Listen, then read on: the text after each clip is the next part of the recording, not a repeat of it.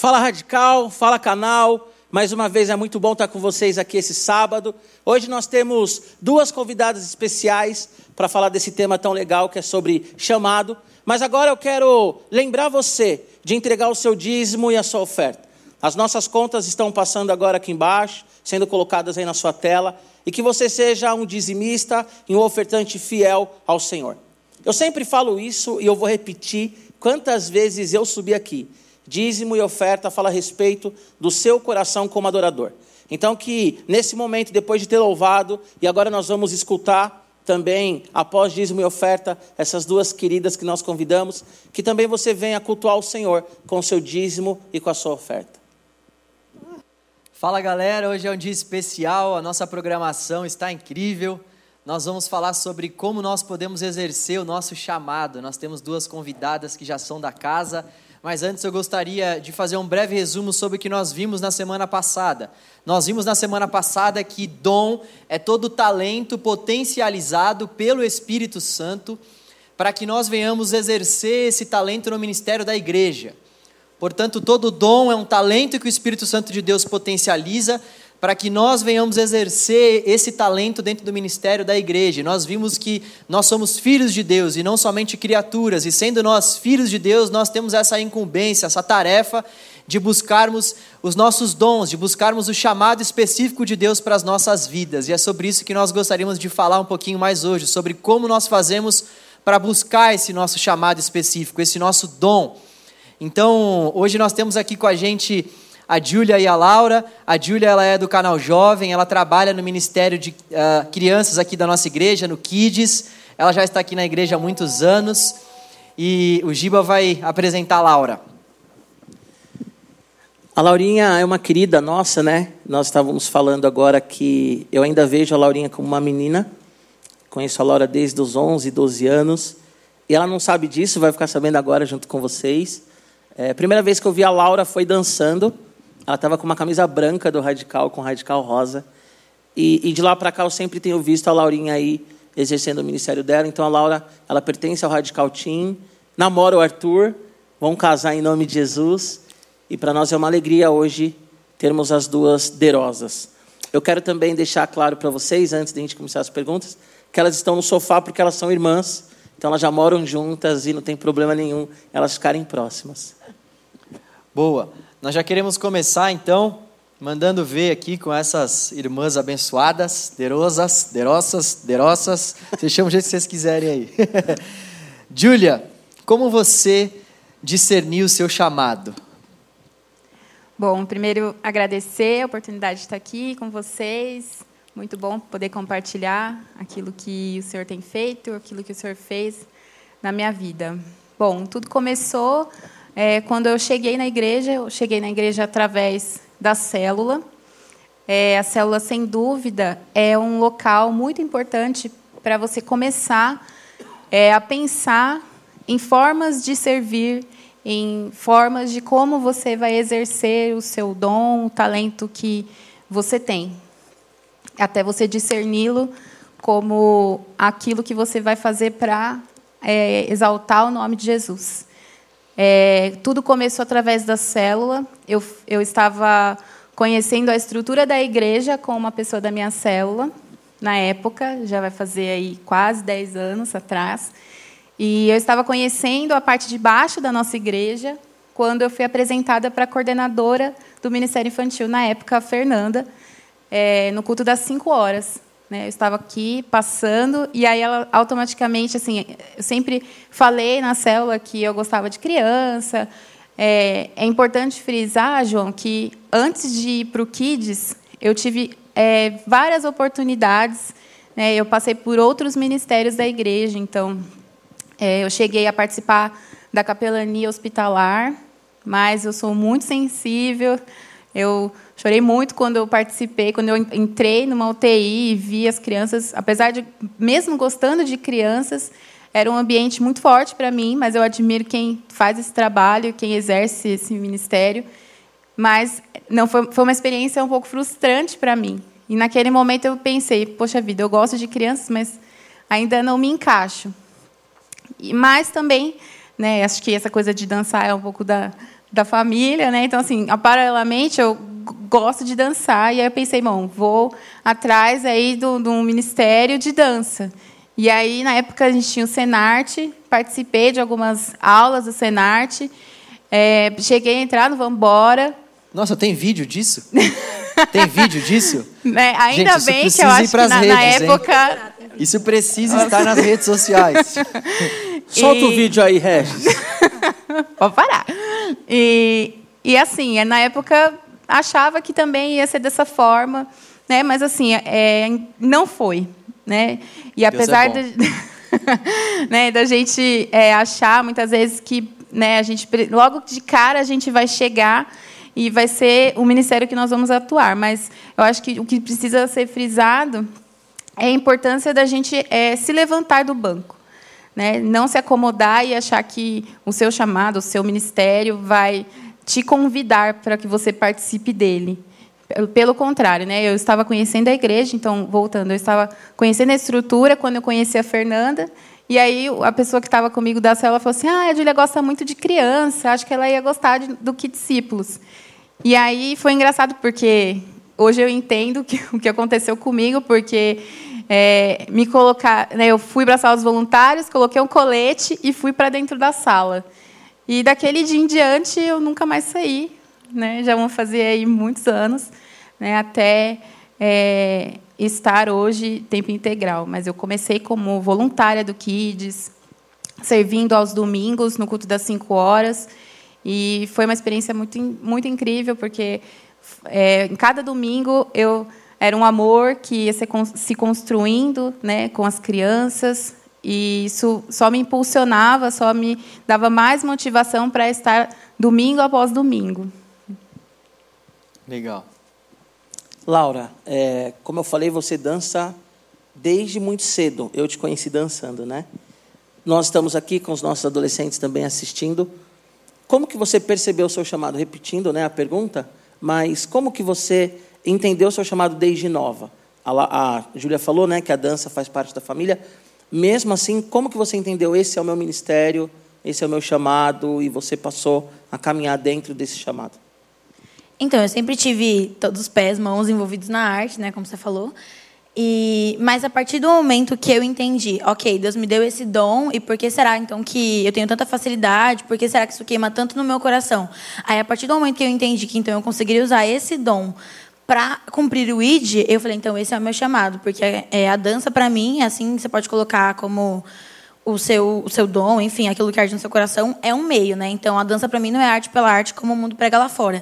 É um meio pelo qual eu consigo pregar o evangelho. Então a partir do momento que eu entendi, OK, com a dança eu consigo falar de Jesus para outras pessoas e ao mesmo tempo eu também consigo servir a igreja, então eu tive certeza no meu coração que aquilo seria o meu chamado e era ali que o Senhor estava me chamando para realmente cumprir o ID, né? E aquela convicção, aquela certeza que o Senhor coloca no seu coração, aquela chama que o Espírito Santo arde de uma forma muito diferente. Então, acho que.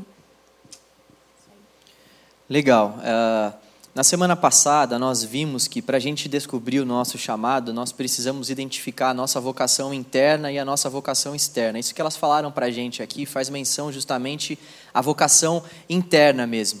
Isso que a Laura falou, essa chama que o Espírito Santo de Deus coloca no nosso coração, é a nossa vocação interna, é quando a gente ouve de fato a voz de Deus, é quando durante o processo do serviço, como a Júlia falou, que ela começou, por exemplo, na célula, ela começou servindo na célula, ela foi servindo, servindo, e ela foi percebendo que o coração dela foi sendo inclinado para o ministério infantil. Ela discerniu isso de forma interna e tenho certeza que as pessoas foram confirmando isso também de forma externa. Então, passa por essa vocação interna, que é a voz de Deus que fala conosco, passa pela vocação externa, que é quando as pessoas testificam aquele nosso dom, aquele nosso chamado específico, e tudo isso acontece na trajetória do serviço, né? É isso aí, né? Eu queria que vocês falassem um pouco mais sobre como foi essa voz de Deus falando com vocês, né? Como que foi isso? Vocês testificaram esse chamado no texto? Como que foi essa experiência que vocês tiveram com o Senhor? Sabe, quando vocês tiveram aquela certeza, não, é isso mesmo que uh, eu tenho que fazer, esse mesmo foi meu chamado específico. Falem para a gente como que foi esse, esse chamado interno, né? essa vocação interna? Bom, comigo foi. É, eu tive uma experiência com Deus é, em um congresso que a gente teve aqui na igreja, chama, é, chamava-se Mova-se. É um congresso focado para a liderança de ministério infantil. Então, acho que uma coisa importante também é nós nos capacitarmos. Então, é, em todo o tempo, né, quando eu comecei a participar do Que Discípulos, que eu fui discernindo essa voz, né, essa chama que acendeu no meu coração para estar ali, é, eu comecei a entender que eu precisava estudar sobre aquilo, né, porque só para contextualizar, hoje quem vê acha que eu sou né, pedagoga desde sempre. E, e, na verdade, eu sou formada em administração de empresas. Quando eu comecei a servir no que eu atuava na área financeira, uma área totalmente diferente né, da que eu atuo hoje, da formação que eu estou é, buscando hoje. Mas eu, eu, essa chama sempre esteve acesa, né? Ela se acendeu quando eu entendi que eu estava no ministério que Deus tinha me chamado.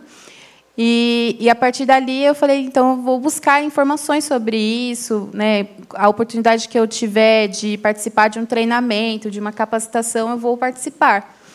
E eu acho que isso ajuda bastante, né? Você discernir isso. Então, graças a Deus, a nossa igreja é bem ampla em ministérios e muito ampla quanto à capacitação ministerial.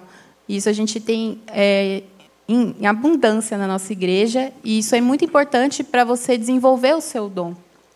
E através do congresso, né, o pastor Jonas estava pregando nesse dia, e ele foi a abertura assim do, do, do congresso, e ele falou sobre a chama acesa do nosso coração. E ele usou, é, acho que foi a única vez que eu vi o pastor Jonas utilizar um instrumento né, para pregar, e ele usou um fósforo. E aquele fósforo eu tenho até hoje guardado, porque gente, quem é do Kids, né, a gente sempre tenta trazer e deixar aquilo bem visível. Então, a gente, eu lembro que no kit fazia, tinha um fósforo e ninguém entendeu nada, nossa, um fósforo no meio. E ele usou aquele fósforo para é, sinalizar a importância de nós mantermos a, a, chama acesa no nosso coração. E ele pegou e falou assim: um fósforo, é, se ele estiver, se você acender e apagá-lo, você não consegue acendê-lo novamente. Então, da mesma forma que a chama que está no nosso coração, a gente precisa fomentar essa chama. Como? Buscando ao Senhor, né, estando com o Senhor, e essa chama vai se manter acesa no nosso coração. E eu lembro que daquele dia em diante, é, naquele culto específico, é, Deus falou muito forte ao meu coração de que era ali que eu tinha que estar e que em algum momento né, da minha vida eu ia servir integralmente. Mas eu quero deixar claro que isso foi a minha experiência. Uhum. Né? Não, não necessariamente você, para exercer o seu dom, exercer o seu ministério, você precisa estar em tempo integral na igreja. Pelo contrário, você pode trabalhar, você pode exercer o seu trabalho secularmente e servir ao Senhor com um dom que Ele te deu, não só dentro do seu trabalho, mas principalmente dentro da igreja, porque se ele não servir para servir ao Senhor, aí a gente precisa se questionar. Uhum. Então foi uma experiência muito forte que eu tive com ele, né, com o Senhor, e que fez com que eu entendesse que era para esse ministério que ele tinha me chamado. A Júlia, ela pontuou algo muito interessante. Necessariamente você não precisa ser integral para você exercer o ministério. O próprio pastor João, ele, ele é bivocacionado, né? E ela falou de capacitação também. A Júlia fez pedagogia quando ela entendeu a vocação com, com as crianças. E a Laura está fazendo também faculdade de dança. E a minha pergunta, Laura, como que você consegue manter a santidade e exercer o chamado dentro de uma universidade ou de uma escola, para quem está né, tá estudando ainda na escola, ou no trabalho, como que você permanece no chamado e não se perde dentro dessa vocação num ambiente secularizado, né? Eu acho que a primeira coisa que você falou do, do, da santidade é muito importante, né? Porque na escola, na faculdade, são N pressões. E aí a coisa que eu mais ouvi também quando eu, o Senhor me confirmou que eu ia fazer dança foi você precisa estar muito fortalecida no Senhor, porque artes, né? Assim, além de qualquer ok, que qualquer faculdade já é mais difícil, né? Mas a galera falando artes, artes e tal, meu, você vai se perder e não sei o quê. E realmente, assim, eu acho que a maior palavra que, eu posso colocar aqui é não se omitir. Tipo, a partir sempre desde que eu entrei lá, todo mundo sabe que eu sou crente. E a mesma questão na minha escola, eu tava até contando perto desses dias. É muito engraçado, porque na minha escola, todo mundo sempre, sempre soube que eu era crente. Sempre que eu tinha oportunidade de apresentar espetáculo aqui, eu chamava a galera, uma galera já veio e tal. E aí, até ok, né? E aí, esses dias eu não tô mais, tô na faculdade, né? Não tô mais na escola. E aí, uma amiga minha me chamou, tipo, do nada.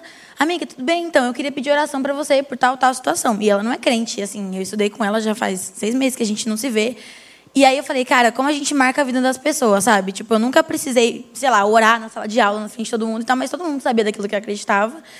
E eu não cometi isso. Então, tipo assim, ela lembrou e falou: Meu, a Laura vai orar por mim. Então, eu achei isso muito legal, tipo, como a gente realmente marca a vida das pessoas.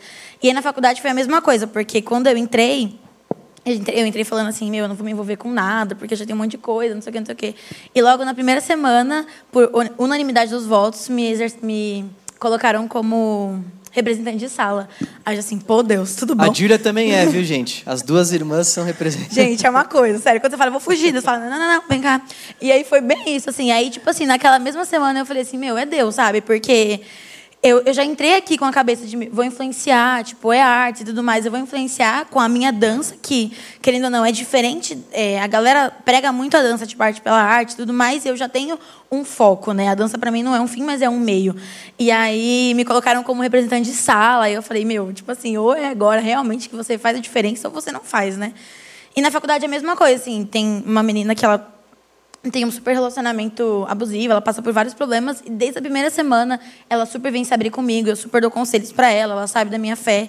Então eu acho que principal para você, adolescente, jovem que está na escola ou na faculdade, até mesmo no trabalho, é não se omitir, sabe? Não omita a sua fé. É óbvio que você não precisa ficar enfiando a goela abaixo Jesus na vida das pessoas, mas o seu testemunho é o maior exemplo que você pode dar, né? Então, Legal. Tem um teólogo que fala uma frase bastante interessante, o D.L. Moody, ele fala de 100 homens, um lerá a Bíblia, 99 lerão o cristão. É muito isso que a Laura falou, né? Uh, as pessoas, elas raramente vão inicialmente ler a palavra de Deus, elas vão nos ler primeiro. Então isso é, é, fundamental, né? Que os princípios e valores da palavra eles possam ser vistos através da nossa forma de viver a nossa vida, porque essa é uma baita de uma pregação. Uh, eu queria perguntar para vocês também como que vocês fizeram, como que vocês fazem, na verdade, para exercer o dom específico de vocês dentro do contexto onde vocês vivem. A Laura falou um pouco sobre essa questão de nós sermos santos, né, de nós buscarmos essa santificação e tal. Eu queria que você, Júlia, falasse um pouco mais sobre isso, né? Como como foi para você, porque você já está uh, praticamente na segunda faculdade, né? Então, como foi para você esse processo também de exercer o seu chamado, estando, por exemplo, tanto no meio do seu trabalho, né, que antes você não trabalhava na igreja, quanto quanto no próprio uh, ambiente acadêmico. Como que foi isso para você, exercer o seu chamado ali? Sim. É, é, interessante, você me trouxe a memória agora, é, o tempo que eu trabalhei secularmente. Né, a minha chefe, na época, né, ela não era cristã, ela ainda não é cristã, mas em todo o tempo ela sabia da minha fé, né, porque foi através do meu trabalho que eu voltei para Jesus. Né, teria que ser um outro momento para eu compartilhar isso, mas o meu trabalho ele me fez é, voltar para Jesus no momento que eu precisava muito. E naquele momento, no momento que eu entendi que eu, né, que eu tinha que refletir a luz, de Cristo no meu trabalho, é, eu tive várias, muitas experiências de convidar a minha chefe para vir no culto ou quando tinha alguma apresentação. E aí eu lembro que eu chamei, eu a chamei para um summit e ela veio. É, ela não só veio ela como também o pai, porque a empresa era familiar. E, enfim, foi uma experiência interessante porque né, eu vivia num contexto totalmente diferente né, de, de trabalho, era extremamente é, voltado para liderança, finanças, não tinha nada a ver com crianças, mas eu entendi que naquele lugar que eu estava eu precisava falar de Jesus de alguma forma. E ela participou de um summit e foi muito marcante. Depois a gente conversou bastante sobre isso. Foi uma experiência no, quando eu vivi no ambiente secular. E quando eu decidi fazer pedagogia, que eu fui para a universidade, é, para mim foi um momento de falar com o Senhor no sentido de, poxa, como que eu vou falar de Jesus dentro da universidade? Porque quando eu fiz a DM, eu não estava na igreja, né? eu, eu estava desviada. E aí, naquele momento, eu falei, não, eu vou fazer diferente. Então, já que eu estou dentro da faculdade, né, já que eu tive essa oportunidade de voltar para a universidade, então que eu reflita Jesus de alguma forma. E é como a Laura falou, assim, a gente que já tem um, um, um espírito de liderança, né, que já gosta de estar ali naturalmente, quando a gente vê, a gente já está envolvido com alguma coisa, é, foi voto unânime assim para ser representante de sala, né? e aí é, eu falei, meu Deus, então vamos lá, né? Vamos entender para o quê. E aí minha, minha sala sempre foi marcada pela desunião, minha sala sempre foi muito desunida, tinha várias brigas dentro da sala. E eu sempre ali tentando apaziguar, tentando mostrar os dois lados, né? A gente está ali para isso, né? Também. E uma coisa que aconteceu recentemente foi com relação à pandemia, a gente passou a ser totalmente virtual. Então, se a minha sala já era desunida, unida na sala de aula, você imagina ela fora dela. Então, foi um momento de surto, né, de, de meninas assim mandarem áudios no, no WhatsApp da sala, no grupo da sala, chorando, né, porque foi difícil para todo mundo. Eu imagino que não só para o não crente, mas o crente também sofreu com essa, com essa pandemia. E não só eu, mas tem, tem mais umas quatro meninas na minha sala que são cristãs. Uma é católica. E um dia eu estava em casa e eu, eu, a gente, eu recebi um áudio de uma menina chorando da minha sala, desesperada, porque ela não sabia como ela não desesperada assim como que eu vou trabalhar como que eu vou estudar nesse, nesse momento de pandemia ela tinha um medo muito grande. E aí eu falei não nós precisamos orar. E aí eu fiz um grupo no WhatsApp paralelo ao grupo da minha sala com essas meninas cristãs. E nós combinamos uma escala de oração. Então todos os dias uma menina orava pela sala inteira e mandava alguma uma, uma mensagem sempre às três horas da tarde a gente combinava. Às três horas a gente mandava ou uma música é, ou um versículo. E foi assim durante todo esse tempo até hoje a gente mantém manteve o grupo e foi incrível, assim, é, o poder da oração é, é incrível, porque a gente viu assim a transformação, sabe, dentro da sala, das pessoas se unirem, né, nesse, principalmente nesse momento de pandemia, eu vi a minha sala mudar, sabe, a característica da minha sala mudou por um posicionamento. Né? Então, acho que se a gente está dentro da universidade, se a gente tem a oportunidade de estar num lugar que é marcado pela racionalidade, é, a gente refletir Cristo nesses, nesses lugares faz toda a diferença. Então eu vi e aí eu recebi testemunhos assim de meninas mandando mensagem, nossa, muito obrigada, foi muito importante. É, teve uma menina que compartilhou, nossa, eu não entendi, eu não entendia porque eu estava na pedagogia e, na verdade, vai muito além da pedagogia. Né? Eu descobri amizades, eu descobri que eu posso estar mais perto de Deus. Eu escutei isso de uma menina, e isso me alegrou muito o coração, porque ela falou: Eu entendi que, você, que eu, eu me aproximei de Deus né, através da vida de vocês. Então, isso não tem preço, né? isso não tem diploma que compre isso. Uhum. Então, foi muito marcante para mim. Eu quero direcionar agora uma fala para os pais. As meninas estavam falando, estavam pensando. Pai, você que está nos assistindo agora com seu filho, adolescente, incentive ele a exercer aquilo que você entende que é o dom e é o talento dele. Eu sei que tem muitos adolescentes assistindo e alguns jovens também, né, não, não entraram na faculdade. E eu quero perguntar para você, Laura, como que você decidiu? Eu sei que você sempre trilhou isso, mas na época de Enem, na época de vestibular, como que foi para você decidir entre a dança ou uma profissão mais rentável, que eu sei que várias pessoas falaram, Laura, especialize em alguma coisa, depois faz dança. Eu acabei de aconselhar aos pais, mas eu fui uma das pessoas que falei para ela, faz educação física, depois você especializa na dança. E graças a Deus ela não me ouviu nesse ponto e está aí na dança. E eu estou muito feliz que você desobedeceu e está na dança. Acho que esse é o caminho. Não da desobediência, mas de fazer o que tem certeza e, e como foi para você optar pela dança e não por algo que te daria uma outra profissão e seria algo mais seguro, vamos assim dizer, né? Bom, a gente sabe que arte na, no Brasil, né, não é algo valorizado. Então eu ouvi, você vai passar fome. Nossa, mas você vai fazer dança? Você vai viver de quê? Oh, não fui eu que falei que você ia passar não, fome. Não, foi mesmo. mas assim, não faltou pessoas para ouvir isso. E para mim, assim, no fundo eu sabia o que eu tinha que fazer, mas rolava um medo, né? Então, durante os três anos de ensino médio, na escola você não é valorizado fazer artes. Ninguém fala para você para você fazer artes. Pelo contrário, eles falam, ah, faz para mim, tipo, todo mundo ah, faz PP ou faz jornalismo, porque você escreve muito bem. E passou super pela minha cabeça. Mas aí no último ano eu falei assim, meu, não é isso que Deus quer para minha vida, sabe?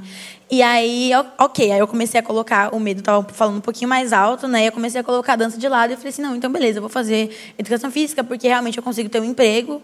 Não necessariamente, né? Mas. Aí eu falei assim, tá, eu consigo ter um emprego então, e aí depois, quem sabe, um dia eu realizo o meu sonho faço dança, enfim, e vou fazer aquilo que Deus me chamou para fazer. E aí foi muito engraçado, porque, meu, um baita testemunho, assim, igual todo vestibulando, estava estudando igual uma louca. E prestei todas as faculdades possíveis, fiz Enem, fiz FUVEST. E aí estavam lá esperando o resultado, né? E eu, só, eu prestei toda a educação física e só teve uma que eu prestei dança, porque eu falei assim, ah, segunda opção, né? Não preciso dar muita atenção. Deixei lá de ladinho, só por desencargo de consciência. E aí, ok. Aí, todas as faculdades eu estava esperando o resultado, não sei o quê. Cheguei a passar na primeira fase da FUVEST. E aí, mas assim, eu, inclusive, eu me matriculei para fazer educação física numa faculdade. Foi muito engraçado, porque quando eu saí, os meus amigos estavam, meu, você se matriculou numa faculdade, tipo assim, vamos comemorar. E eu estava assim, era para estar feliz? Tipo assim, eu não sentia nada, gente, era, era surreal. Eu não sentia nada, nada queimava no meu coração. E era tipo assim, tá, assinei um papel aqui, ok. E aí eu comecei a orar, né? Eu estava num jejum, estava em oração com Deus. Eu falei assim, Deus, eu estou muito confusa. E eu falei muito sério para Deus. falei, Deus, se, o Senhor abrir todas as portas, não vou saber escolher. Então, assim, em nome de Jesus, abre a porta certa e fecha a porta errada. Porque eu estava realmente, assim, muito na dúvida. No fundo, eu sabia o que eu queria, mas tinha um medo. Tipo assim, realmente não vou conseguir me sustentar, enfim. E aí, no dia seguinte, a lista da segunda FUVEST, a, lista, a segunda lista da FUVEST ia sair. E eu tinha feito essa oração, né? E aí, quando eu li a lista, meu nome não estava lá. E para mim, isso foi. Para muitos vestibulantes, podia ter soado como: meu Deus, a minha vida e tal. Eu estudei meses para isso e não passei, enfim. E aí, para mim, foi: obrigada a Deus, uma porta se fechou. Eu já entendi que não é isso.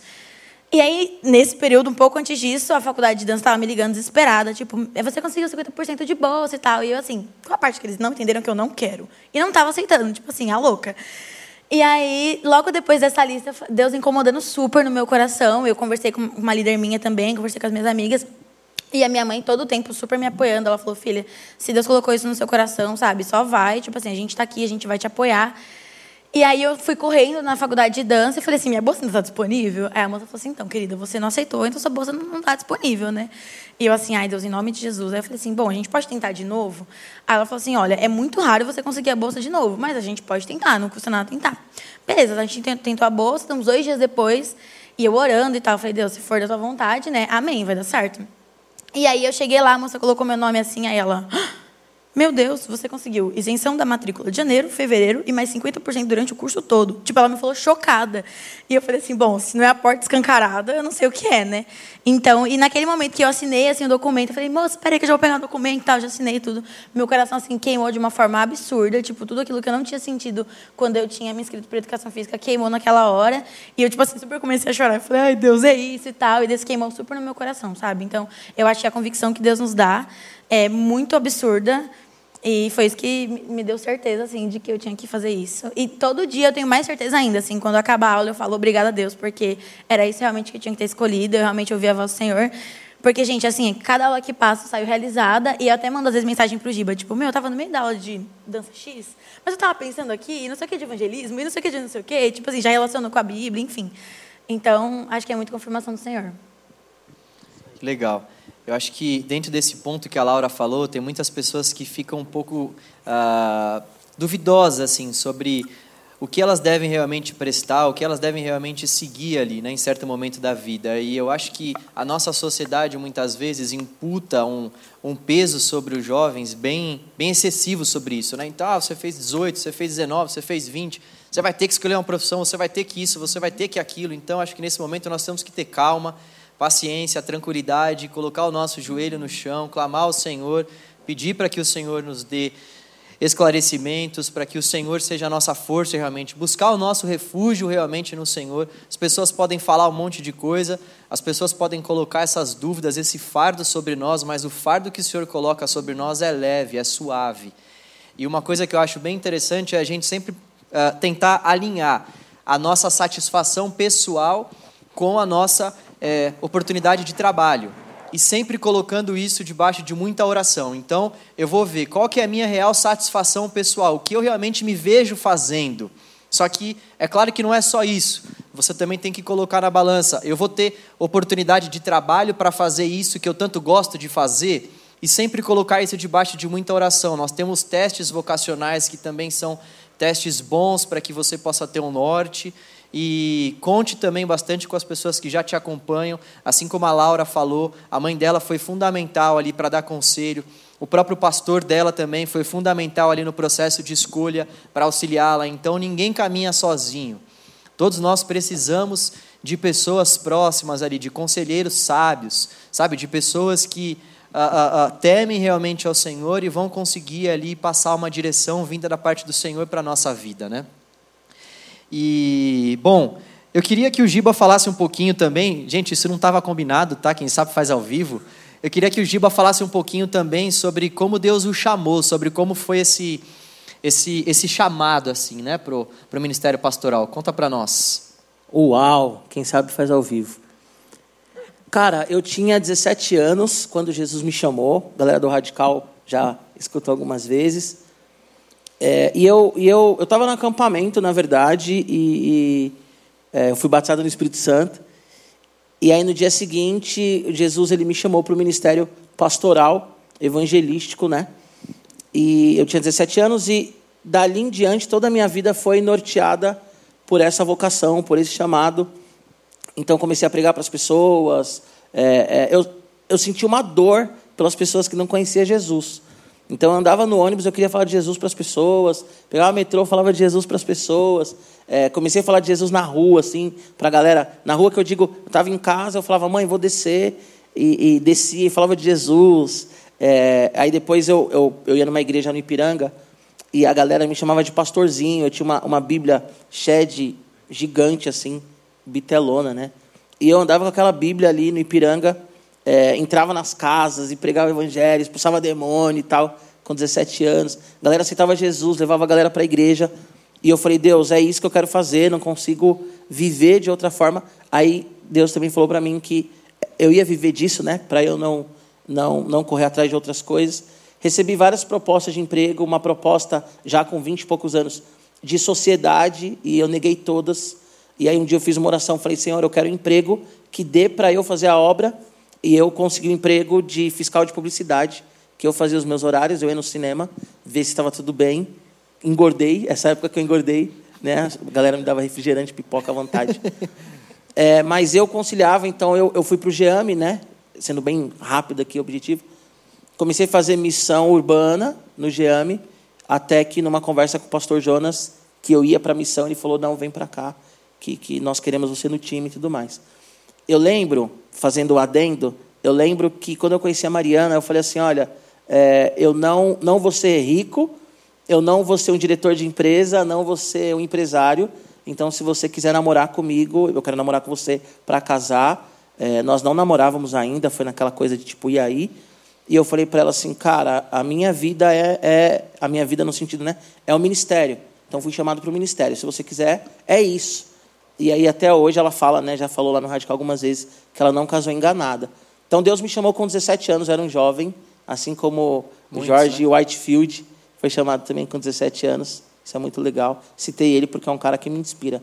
Basicamente assim. Resumindo, né? Tempo é curto, então é isso aí. Legal. É, quem sabe faz ao vivo. A Laura pediu também para fazer um adendo na fala dela, então, por favor, Laurinha. Aí, conforme o Giba falava, também faz sentido, né? Mas é aquilo, Deus que dá visão é o Deus que sustenta a visão. Uma vez eu ouvi isso e eu levei isso para minha vida. Então, assim, o Giba até perguntou da questão de ser rentável e tal, né? Eu poderia ter feito algo mais rentável, mas é aquilo, sabe? O Senhor colocou aquilo no meu coração, então, a partir do momento que eu entendo que aquilo é um chamado de Deus para minha vida, Deus vai sustentar a visão que Ele deu para mim. Então, acho que isso foi uma das maiores convicções do meu coração. Ele falou de missão também, eu lembrei.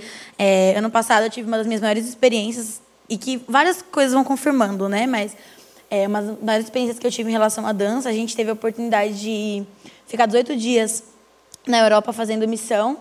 E assim, desde, desde pregar, gente, eu tive para dançar, né? Não preciso pregar. Desde pregar até, tipo, dançar na rua, enfim, eu tive experiências absurdas com Deus em relação a isso. E é isso, quando a gente coloca o nosso coração disposto a servir, o Senhor nos envia e o Senhor é, Gente, a gente corta essa parte, tá? Que eu esqueci a palavra. Eu ia falar, o Senhor nos envia Capacita. e o Senhor sustenta isso. De novo. O Senhor nos envia e o Senhor sustenta. João, como você né, pegou aí no pulo e foi bom demais, como que Jesus chamou? Em que momento que você entendeu a sua vocação pastoral? E como foi e como está sendo, agora uma curiosidade, suceder alguém que era o seu pastor, seu líder, o cara que é, é, caminhava com você e que com certeza você olhava e, e, né, era, era um prazer caminhar com o pastor Igor.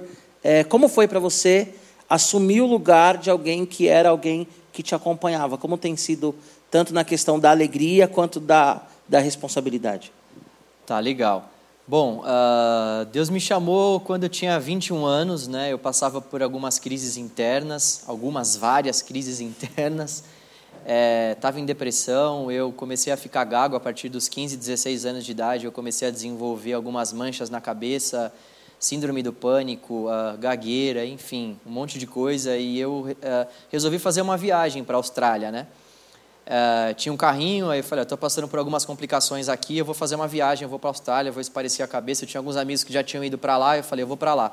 Fui para lá e lá eu resolvi participar de um culto. Eu nunca tinha entrado numa igreja evangélica na vida, e aí com 21 anos eu entrei pela primeira vez. E quando eu entrei dentro daquela igreja, eu ouvi muito forte uma voz falando comigo, eu quero que você faça o que aquele rapaz está fazendo. Ele estava pregando o evangelho, né?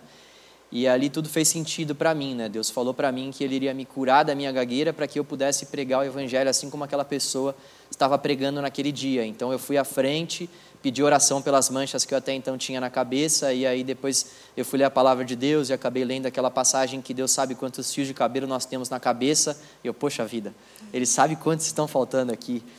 E, mas mesmo assim, eu ainda não me rendi àquele chamado, eu não havia entendido direito o que estava acontecendo, e aí eu voltei para o Brasil depois de um tempo, e aí acabei ah, tomando outros caminhos, e até que um amigo meu me convidou para ir para a igreja de novo aqui no Brasil, né? Eu já tinha praticamente me esquecido do que ah, havia acontecido comigo nessa viagem. Quando eu entrei aqui na igreja pela primeira vez aqui no Brasil, novamente eu ouvi aquela voz, eu ouvi aquele cara pregando, eu tive a certeza de que Deus estava me chamando realmente para que eu me capacitasse para aquilo, né? Então foi uma voz interna muito forte que estava falando comigo.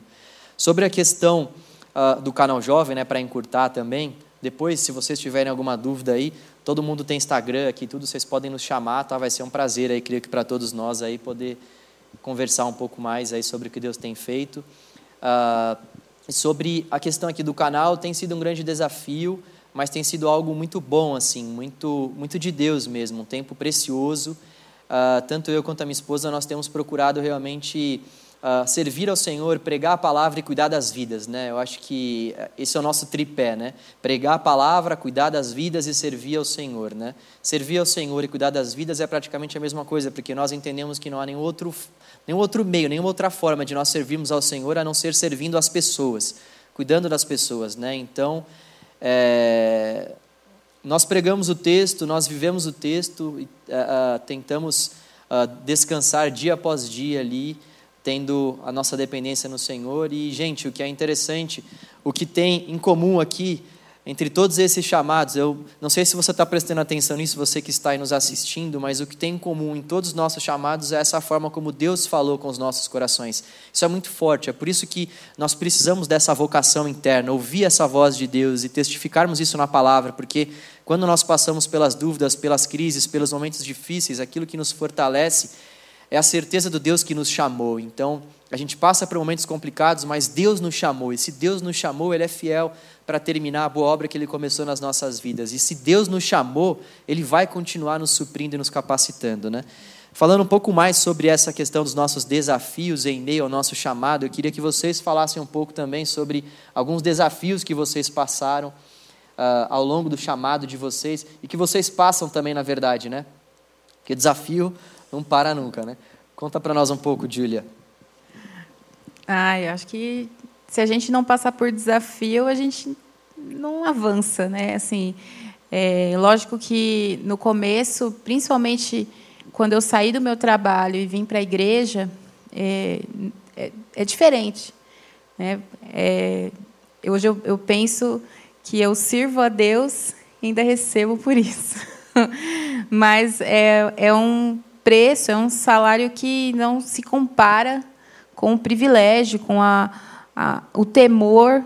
Acho que esse é o, é o, que diferencia mais, assim, é o temor em, em cumprir com esse chamado, sabe? É, no começo eu me sentia muito incapaz, né? Por, por mesmo eu tendo feito uma faculdade, é, quando eu cheguei eu tinha que exercer um cargo de liderança. Eu entrei como coordenadora do, né, uma das coordenadoras do ministério e no começo foi muito difícil porque até você é, conhecer, até então eu era voluntária, então eu não conhecia todo mundo. Aí você tem que é, passar aí por passei por alguns desafios é, pessoais até de confiar mesmo na minha capacidade, de saber que eu não estava só é, pastoreando crianças, mas eu estava pastoreando líderes de crianças. E quando eu entendi isso, é, eu falei, então eu preciso me capacitar um pouco mais. Foi quando eu decidi fazer é, pedagogia a incentivo da minha líder, que é a Iva, né? Graças a ela que falou assim, não, você precisa fazer pedagogia para você entender mais desse assunto. E você passa por muitos desafios, né? Toda semana tem um desafio. Mas o que me motiva a não desistir é isso que você falou, é essa chama acesa que se mantém acesa graças à certeza que o Senhor coloca no nosso coração, no meu coração, diariamente. Né, de saber que eu não, não estou fora do centro da vontade dEle. E isso, é, a gente só tem convicção disso quando a gente busca o Senhor de fato né, e entende que a vontade dele é boa, perfeita e agradável. Então, é a vontade do Senhor, não a nossa. Então, quando a gente entende e reconhece a gente passa por tribulações, passa por dificuldades no meio do caminho, mas a gente tem um Deus que supre, que sustenta, que nunca nos, nos deixa desanimar e mesmo né, abatidos, nós não somos destruídos, porque o Senhor é aquele que nos sustenta. Então, com certeza, a, se você me perguntasse se ah, eu já pensei em desistir no meio do caminho, sem dúvidas, porque é, servir a Deus é um é, é, forte assim, sabe? Você saber que você está fazendo algo que vai muito além daquilo que nós podemos ver com os nossos olhos físicos e saber que a, a, a semente que nós plantamos hoje no coração de uma criança nós é, vamos colher lá na frente. Então é uma responsabilidade imensa. E com certeza é um temor muito grande no, no meu coração que, por mais que venha a, a, a, tribulação, por mais que venha a dificuldade, ao mesmo tempo vem a paz do Senhor, vem a, a voz de Deus que fala: não, continue, siga em frente, porque eu estou contigo. Então, é, se você está passando por essa situação hoje na sua casa, enfim, com um chamado ministerial, enfim, se você tem essa, é, essa angústia no seu coração, entregue isso ao Senhor. Somente Ele é aquele que vai te dizer, né, que vai dizer para você, faça isso, faça aquilo. É, é confiar plenamente no Senhor. Eu quero ler um texto que encontra em João 12, 27 que diz assim: Agora meu coração está perturbado, algumas versões diz angustiado. E o que direi? Pai, salva-me desta hora? Não, eu vim exatamente para isso, para essa hora. É claro que Jesus, 100% Deus, 100% homem, ele nunca pensou em desistir. A Júlia abriu aqui, né, que algumas vezes sim, eu já pensei em desistir algumas vezes, creio que o João também, a Laurinha porque humanamente nós passamos por angústias, nós passamos por situações que perturbam a nossa alma, o nosso coração. A Bíblia vai dizer que Jesus ele estava ali com seus discípulos e ele abre isso para eles. Olha, eu vou morrer. Ele está falando já a caminho da cruz, né? Que ele vai morrer. E ele fala: Eu estou perturbado, mas eu vou dizer para o pai: Pai, me livra, me tira. Não, porque eu vim para essa hora. Então o que nós temos que entender, você adolescente, você jovem, é que há um propósito. Eu falo sempre para minha esposa: se eu estou vivo, tem alguma coisa ainda para fazer. O dia que eu morrer, você pode olhar e falar assim: bom, Deus levou o Giba porque não tem mais o que fazer. Então, se nós estamos aqui falando com vocês e se vocês estão aí nos ouvindo, é porque ainda há algo para você fazer na terra. Então que você possa olhar para o Senhor, que você olhe para o Senhor e diga: Senhor, eu vou até o fim exercer o ministério, exercer a vocação, exercer o chamado.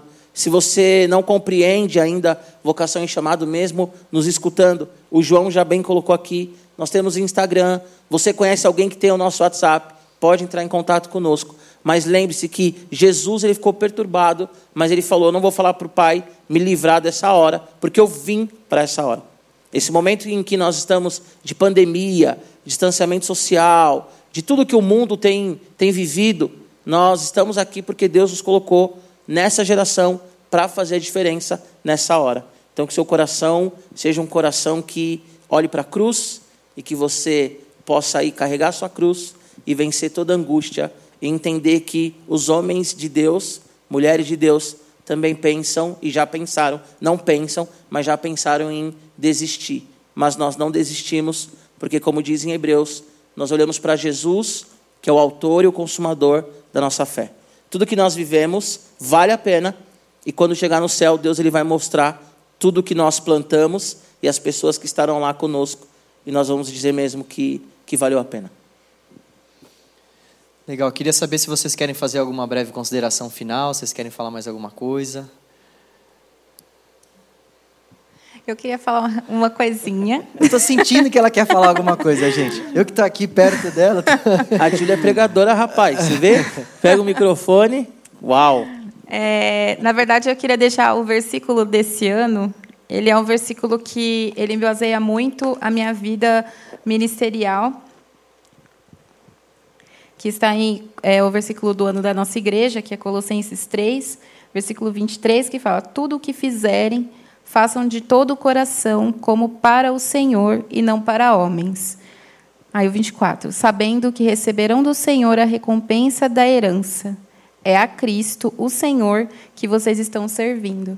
Eu queria deixar, na verdade, é, é o entendimento de que nós servimos a Deus, não servimos a homens. Então, mesmo você no seu trabalho, mesmo você servindo na igreja, o que tem muito, o que o entendimento que eu tenho sobre servir é de que você não importa o que você faça, não importa aonde você está servindo, se é na sua igreja, né, ou se é no seu trabalho, mas você está servindo a Cristo, né, você serve a Deus. E se o que você faz não serve a, para servir a Deus, é, nós precisamos pensar né? O que nós estamos fazendo com aquilo que o Senhor nos deu. Então, esse é um, um versículo que, por mais que esse ano seja um ano é, servir mais, né, não é o fato das obras em si, mas é o fato de nós servirmos, em primeiro lugar, ao Senhor e sabermos que, saber que nós servimos a Ele acima de qualquer outra coisa. Então, é, tenha isso no seu coração, né, busque ao Senhor, busque a vontade de Deus e busque servir a Ele com aquilo que Ele tem colocado nas suas mãos, sabendo que você serve somente a Ele. Legal, nós já vamos caminhar para o encerramento. Uh, nós fizemos tudo isso para que realmente o Senhor falasse com cada um de nós acerca dos nossos dons, acerca dos nossos chamados e a gente realmente espere, nós vamos orar para que isso de fato aconteça. E se você ficou com alguma dúvida, Fale com o seu líder de célula, fale conosco, assim como a gente já frisou aqui, nós temos Instagram, nós temos WhatsApp, vocês podem nos procurar, vai ser um prazer a gente poder conversar sobre esse assunto tão importante para nós e para a igreja de Jesus. Né? Giba, você pode, por favor, orar para a gente encerrar o momento e já dar uma palhinha também do que vai ser aí no próximo, próximo final de semana claro. aí. Bom, sábado que vem nós vamos falar sobre não distrair no meio do caminho. Né? Então, convide a galera, compartilha este culto, compartilha com quem você sabe que tem dúvida, com quem não conhece Jesus também, porque o propósito do Senhor é para todos, né? Todo mundo nasceu com um propósito, então também é uma ferramenta de evangelismo. E no sábado que vem nós vamos falar sobre isso, baseado em Neemias. Não se distraia no meio do caminho, tá bom? Antes de orar, gente, eu tô, tô me coçando aqui. Achei muito bonito o João falar que ouviu a voz de Deus, teve essa experiência né, avivada, pentecostal. Glória a Deus pela sua vida. Só uma brincadeira, tá bom, gente? Vamos orar então. não, não, assim. Aproveitar esse ponto que ele falou, gente, não é porque não foi foi foi foi um ponto interessante, porque até ia falar uma coisa e aí eu não posso ir embora sem falar isso. A gente falou bastante sobre essa questão, né, de uh, ouvir a voz de Deus. A Laura falou sobre essa chama e eu acho que a gente ouve a voz de Deus principalmente por meio da palavra de Deus, né? Todos nós aqui, isso precisa ficar muito claro para todos vocês que nos ouvem, para todos vocês que nos assistem, isso tem que ficar claro para todos nós. Não existe um tipo de experiência com Deus sem que essa experiência necessariamente passe pelo texto.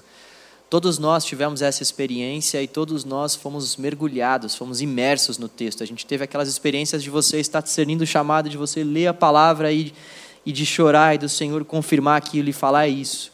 Nós não somos melhores do que ninguém. É isso que o Senhor reserva para os filhos dele a própria palavra de vida que ele já tem revelada para nós. Então, é fundamental que a gente de fato busque a palavra do Senhor. E aqui eu encerro. Glória a Deus, aleluia, Jesus. Valeu, valeu, vamos orar. Amém. Valeu, valeu. Como tenho dito, leia a Bíblia e faça oração se quiser crescer. Já diz a musiquinha. Feche seus olhos, Pai. Nós queremos agradecer a Ti, Deus, por esse momento tão gostoso de comunhão na Tua presença, Senhor. Deus, nós somos gratos a Ti, Senhor, porque a Tua palavra vai nos dizer, lá em Efésios, que nós somos salvos pela graça do Senhor, não por obras para que alguém venha se vangloriar. E depois a Tua palavra vai dizer, Deus, que nós temos que caminhar nas obras que, que o Senhor preparou de antemão para que nós caminhemos, ó Pai. Então, obrigado, Senhor, porque a cruz, a cruz na cruz o Senhor nos salvou, na cruz o Senhor levou os nossos pecados, na cruz, Senhor Jesus, o Senhor venceu todo principado e potestade, ressuscitou ao terceiro dia, e hoje o Senhor está aqui conosco, ó Pai, e nós estamos vivos, porque o Senhor foi à cruz. E obrigado, Deus, porque o Senhor nos dá o privilégio de participar, Senhor, do ministério, edificando um ao outro, cada um com seu chamado, cada um com seu dom. Obrigado pela Laura, Senhor, por tudo que ela tem vivido, por tudo que ela tem feito, Pai. Obrigado, Senhor Jesus, porque através da vocação, do talento, ela tem edificado vidas, tem testemunhado do teu amor, ó Pai, e tem levado pessoas à tua presença. Obrigado pela Júlia, Pai, que entendeu o teu chamado, a tua vocação, e hoje Deus está semeando a tua palavra em crianças que futuramente, Pai, serão, serão missionários, pastores, serão, Pai, advogados, médicos, serão, Senhor Jesus, pessoas que estarão servindo café, Pai, ali nas cafeterias, pessoas que vão estar levando o seu evangelho porque estão recebendo a semente através da vida dela. Obrigado pelo João, Deus, que ouviu a tua voz também ali na Austrália. Obrigado porque o Senhor curou o teu filho. Obrigado, Deus, porque o Senhor restaurou a saúde do teu filho e deu a ele, Pai, o ministério pastoral que ele tem exercido com tanta alegria. Obrigado por cada, cada líder do Radical, cada líder do canal, cada pastor da Igreja Batista do Povo, que tem sido um canal de bênção, Pai, na vida das pessoas. Mas também, Deus, obrigado por cada membro, Senhor, que tem tem carregado o piano, cada membro que tem exercido a vocação, Pai, não nos púlpitos, mas feito tanto, Pai, discipulado. Obrigado pelas meninas, pelo, pelo Doug da BCP. Obrigado, Deus, por cada ministério, pelo criativo que nós temos na igreja, Senhor. Deus, cada pessoa que está nos ouvindo agora, revela a eles o dom, assim como João já bem colocou, Pai. Fala com eles através da tua palavra. Dê uma experiência real e palpável. Dê uma experiência, Deus, assim como foi com cada um de nós aqui, que o Senhor falou conosco e nos deu o texto, a tua palavra, afirmando a vocação e o chamado, Pai. Senhor, eu me lembro que aos 17 anos a minha vida mudou. Aos 17 anos, Senhor Jesus, todos os meus sonhos e planos, ó Pai, foram colocados de lado para viver os teus sonhos e planos que são maiores do que os meus. Tua palavra diz, ó Deus, em Efésios, que o Senhor faz infinitamente mais do que pedimos ou pensamos. Então faça na vida de cada adolescente, faça na vida de cada jovem, faça na vida de cada homem e mulher que está nos ouvindo agora, Senhor. Em nome de Jesus Cristo, revela o chamado, revela o dom, revela, Pai, o propósito, revela Senhor Jesus, o porquê que, que essa pessoa está nos ouvindo agora e está vivo agora, Pai. Deus, nós queremos também repreender todo espírito suicida, toda depressão, assim como João, Pai, alguns anos atrás, se alguém, Senhor, que está com síndrome de pânico, se alguém, Senhor, que está com alguma enfermidade agora, em nome de Jesus, cura, Toca, Senhor, nessa enfermidade. Restaura a saúde dessa pessoa. E dê a ela, Pai, o propósito propósito de vida. Tira, Senhor Jesus, todo vazio existencial e revela a ela, Senhor, o dom, o chamado e a vocação, Deus.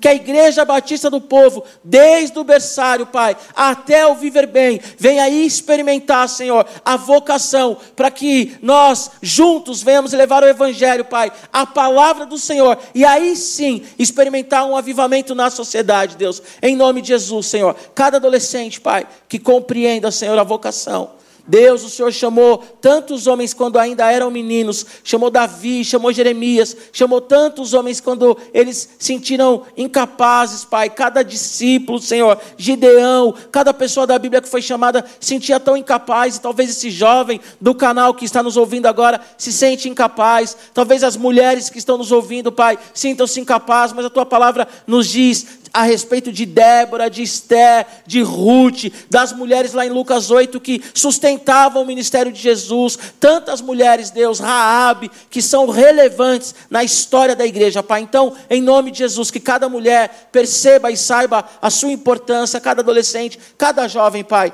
e que venhamos caminhar, Senhor, na, na vocação que o Senhor tem para nós, porque nós somos um corpo, Senhor, nós somos um corpo que juntos, Pai, mutuamente no relacionamento nos edificamos e crescemos, Pai, a estatura do varão perfeito. Obrigado, Deus, por essa noite. Obrigado por cada um que nos escuta e que todos os dias nós venhamos nos desbruçar diante do texto do Senhor. Venhamos nos render a Ti, Pai, em oração com uma vida piedosa, aguardando a Tua volta. Maranata, ora vem, Senhor Jesus. A Ti a glória, a Ti a honra, a Ti o poder e a Ti a majestade. Em nome de Jesus. Amém.